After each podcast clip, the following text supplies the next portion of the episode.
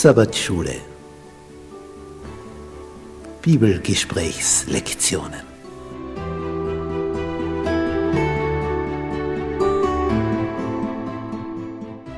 Das fünfte Buch Mose Die aktuelle Wahrheit für unsere Zeit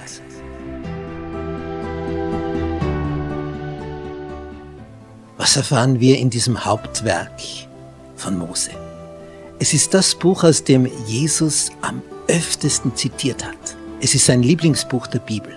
Was ist darin enthalten? Was gibt es da für eine Botschaft? Darauf sind wir neugierig. Das wollen wir ergründen. Bist du mit dabei?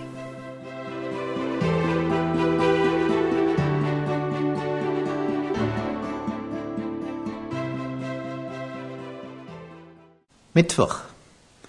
Kadesh Banea.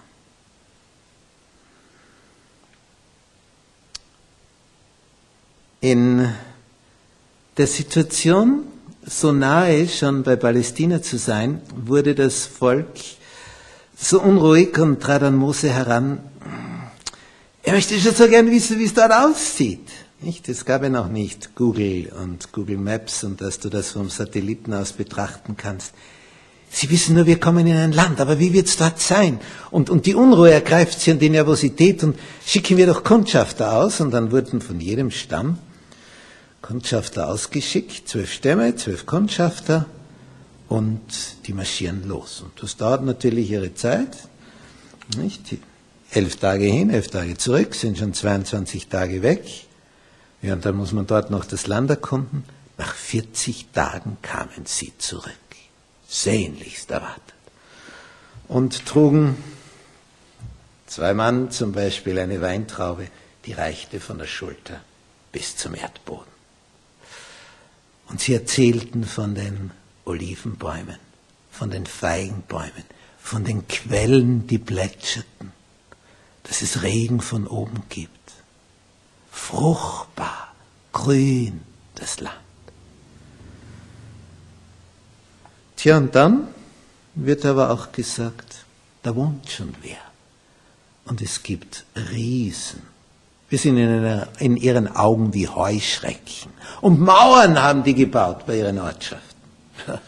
Reichen bis zum Himmel. Die lassen uns nicht hinein.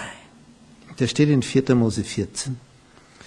Da erhob die ganze Gemeinde ihre Stimme und schrie.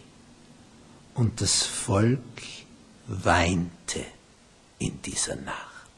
So knapp am Ziel. Elf Tagesreisen entfernt traumhaftes Land, paradiesisch. Nur ein Problem, es ist schon besetzt. Es waren schon andere vorher da, weil es so ein feines Land ist. Ja, und jetzt? Aus der Traum. Aber so hatten ja zehn Kundschafter berichtet. Zwei Kundschafter sagten, ja, das ist alles so. Das Land, ja, wollen wir nicht drüber reden, das ist 1a. Und es ist auch schon jemand da, keine Frage. Aber was hat uns Gott versprochen? Er wird uns da hineinbringen. Er wird das Ganze für uns regeln.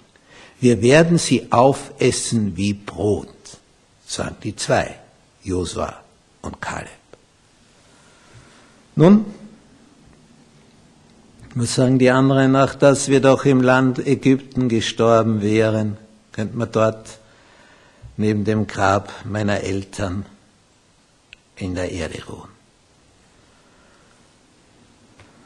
Hier, wollen wir hier sterben, in dieser Wüste? Ist es nicht besser für uns, wenn wir wieder nach Ägypten zurückkehren? So, solche Gedanken kommen jetzt. Aber die zwei, Josua und Kaleb, die setzen sich voll ein und die sagen, auf, wir backen's, weil Gott mit uns ist. Und dann kommt eine Entscheidung des Volkes. 4. Mose 14, Vers 10.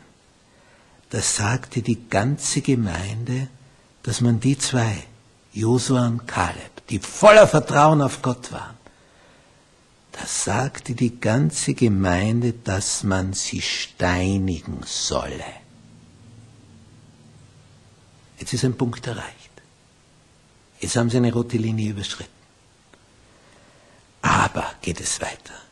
Die Herrlichkeit des Herrn erschien bei der Stiftshütte vor allen Kindern Israels. Und aus diesem Misstrauen heraus kamen sie nicht hinein. 40 Jahre lang nicht. Alle, die damals über 20 waren, starben in der Wüste. Das heißt, es ging schief. Elf Tagesreisen entfernt geht es schief und sie bleiben 40 Jahre in der Wüste, nämlich für die 40 Tage, die die Kundschafter aus waren. Hat sich diese Ungeduld ausgezahlt? Sie wollten unbedingt schon wissen, wie das Land ist. Und dann hatten sie das Ergebnis. Es ist fruchtbar. Es ist einfach herrlich, aber schon besetzt. Und so hat sich das ausgewirkt. Also dieses es schon wissen wollen im Vorhinein war nicht zum Segen.